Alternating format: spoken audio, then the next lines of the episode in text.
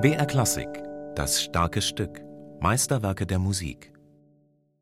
Als am 10. April 1935 in der Londoner Queen's Hall Ralph Vaughan Williams vierte Symphonie F-Moll uraufgeführt wurde, glaubten viele zu wissen, was sie da erwarten würde. Vielleicht hymnisch-ekstatisches wie in Vaughan Williams erster Symphonie, der Sea Symphony.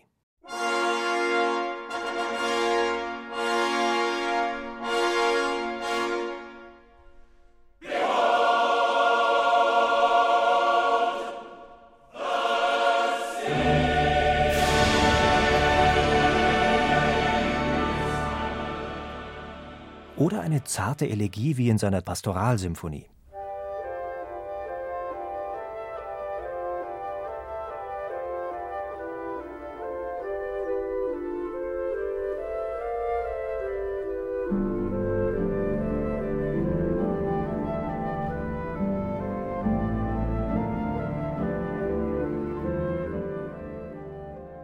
Oder vielleicht ja auch kecke englische Weisen wie in der English Folk Song Suite.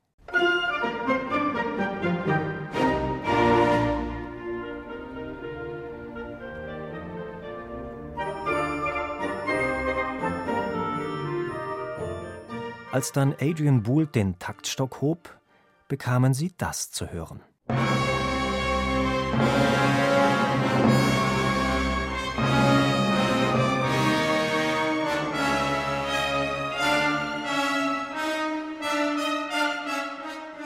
Da mochte dann der eine oder andere ein bisschen not amused sein oder verstört oder einfach ratlos. Eines aber musste man anerkennen – was das potenzielle Ausdrucksspektrum seiner Musik anging, hatte man Vaughan Williams wohl unterschätzt. Die vierte war sein bisher wildestes, harschestes, auffühlendstes Werk. Dabei hatte der Komponist doch die klassische symphonische Form eingehalten: Kopfsatz, langsamer Satz, Scherzo und Finale. Und auch die thematische Verarbeitung entsprach in ihren Grundzügen dem, was man von einer klassisch-romantischen Symphonie hätte erwarten können. Und doch besteht kein Zweifel daran, dass das Musik des 20. Jahrhunderts ist, ebenbürtig dem, was zur gleichen Zeit auch die Kollegen auf dem Kontinent umtrieb, meint Sir Colin Davis. Die ganze Sache ist an die Grenze. Es ist so brutal und kräftig und uh, ungewöhnlich.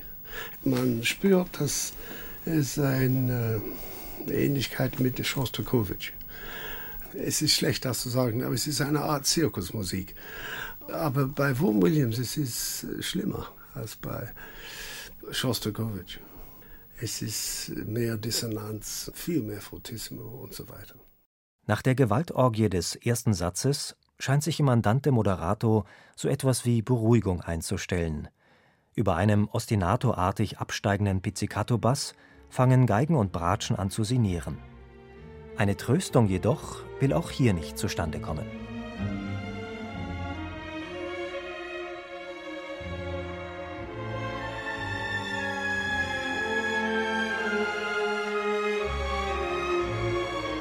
Im Scherzo dann geht es wieder zur Sache.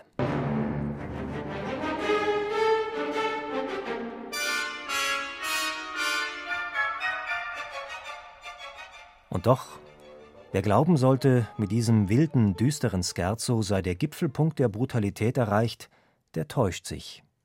Das Maximum des Gewaltsamen nämlich hat sich Vaughan Williams für das Finale aufgespart.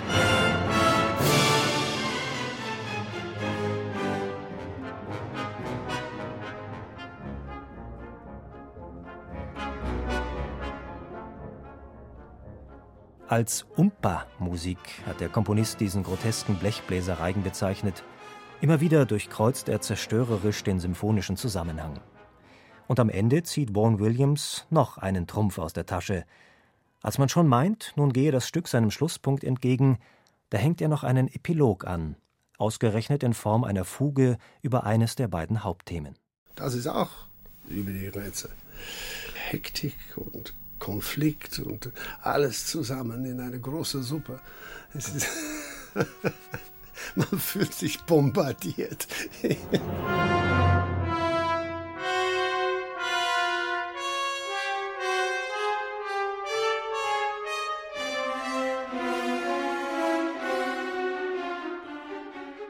Was aber hatte das alles zu bedeuten? Kein Wunder, dass das enigmatische Stück zu Spekulationen Anlass gab. Manche wollten darin eine musikalische Vorausahnung jenes Unheils sehen, in das Europa fünf Jahre später stürzte, des Zweiten Weltkriegs. Der Komponist selbst mochte sich nicht als Prophet sehen. Als man ihn fragte, worum es in dem Stück gehe, war seine knappe Antwort: Oh, es geht um F-Moll. Später allerdings verteidigte er es in einem Brief ein bisschen weniger lakonisch. Wenn Sie sagen, dass Sie meine F-Moll-Symphonie nicht schön finden, kann ich Ihnen nur entgegnen, dass ich sie in der Tat schön finde und sie nicht etwa bewusst nicht schön gestaltet habe, weil sie schwierige Zeiten widerspiegelt. Ich weiß noch nicht einmal, ob ich die Symphonie mag, aber sie ist das, was ich seinerzeit gemeint habe.